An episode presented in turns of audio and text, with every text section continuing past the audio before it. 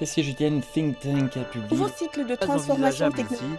les coûts économiques en seraient trop de la élevés. dynastie des Ming datant de de la plus de Muraille dans 500 la ans. du Rebei remonte à plus de 2000 ans. Cette semaine en Chine. Cette semaine en Chine. Suivre l'actualité chinoise de la semaine avec Bamboo Studio.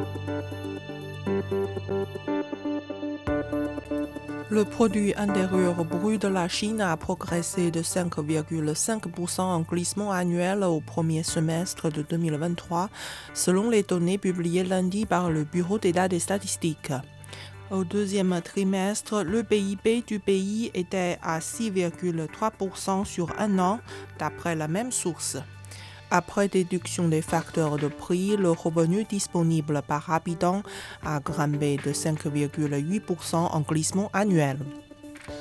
Le taux de chômage urbain recensé en Chine s'est établi à 5,3% au premier semestre de 2023, en baisse de 0,2 points de pourcentage par rapport à celui rapporté au premier trimestre, selon les données publiées lundi par le Bureau d'État des statistiques. En base mensuelle, ajoute la même source, le taux est resté inchangé par rapport à mai, soit 5,2%. Et parmi les personnes âgées de 25 à 59 ans, constituant la majorité du marché du travail, le taux était de 4,1%.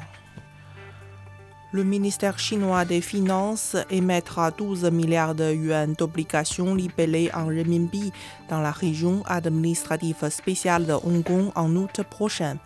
Il s'agira du deuxième lot de bons du Trésor en monnaie locale émis à Hong Kong pour 2023 par le ministère. La Chine a enregistré 168 millions d'entrées et de sorties aux frontières lors du premier semestre de cette année, en hausse d'environ 170% sur un an, a déclaré mercredi l'administration nationale de l'immigration. Plus de 10 millions de passeports ordinaires ont été émis de janvier à juin, a annoncé l'administration.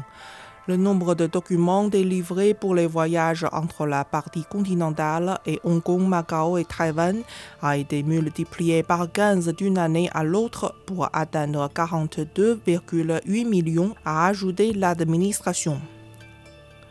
Installée au parc du Fushan au large de la côte est de la Chine, la première éolienne offshore de 16 MW au monde a été connectée mercredi au réseau avant de fournir de l'électricité. Elle est dotée de la plus grande capacité de production unitaire de toutes les éoliennes mises en service à l'échelle mondiale. Les pales de la turbine mesurent chacune 123 mètres de long et peuvent balayer une superficie d'environ 50 000 mètres carrés, soit la taille de 7 terrains de football standard. Il est prévu que cette éolienne puisse chaque année produire plus de 66 millions de kilowattheures d'électricité propre, ce qui permettra de répondre aux besoins de consommation annuelle en électricité de 36 000 foyers de 3 personnes. Les membres de l'équipage de Shenzhou 16, actuellement à bord de la station spatiale chinoise, vont effectuer leurs premières activités extravéhiculaires dans les prochains jours.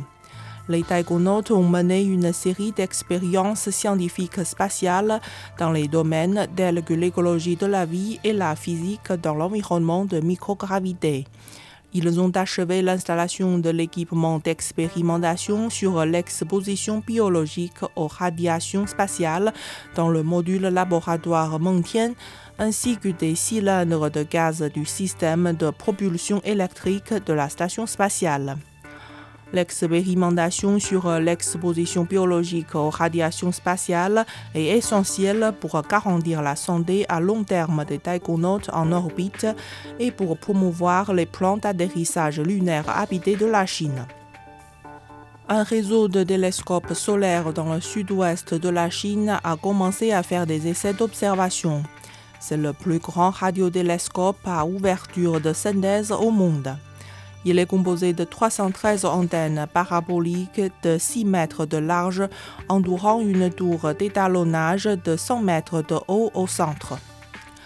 Ce réseau va permettre la surveillance en permanence du Soleil et l'exploration des méthodes pour contrôler et prévenir les pulsars, le sursaut radio rapide et les astéroïdes. Les chercheurs étudieront les méthodes de traitement des données de haute précision afin d'améliorer encore la qualité des images.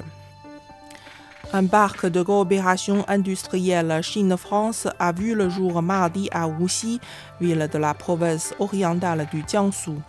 Le projet de la zone clé de ce parc est divisé en deux phases pour un investissement total de 500 millions de dollars. La première phase, dont la construction débutera en août et s'achèvera fin 2024, prévoit la création d'une base industrielle de fabrication intelligente. Au cours de la deuxième phase, il est prévu de construire un centre d'innovation sino-français, des bureaux commerciaux, des hôtels de marque française et des appartements internationaux. La construction doit commencer en juin 2024 pour s'achever en juin 2025. L'Adora Magic City, le premier grand navire de croisière fabriqué par la Chine, a quitté lundi le port de Shanghai pour entamer son voyage d'essai. Avec un tonnage brut de 135 500 tonnes, ce navire peut accueillir plus de 6 500 passagers. Il sera équipé d'un hôtel de luxe, de cinéma et d'un parc aquatique. Il devrait être livré fin 2023 la construction du deuxième grand navire de croisière fabriqué au pays a débuté en août 2022. Un fragment d'os pariétal humain fossilisé a été découvert sur le site de Zhoukoudian en banlieue de Beijing, a déclaré lundi l'Académie chinoise des sciences. Ce fossile a été identifié parmi des fossiles de mammifères sur la localité 15 du site de Zhoukoudian à l'aide de technologies telles que la tomodensitométrie et la reconstruction 3D. Il s'agit du premier fossile humain du Pléistocène découvert sur le site depuis 1973.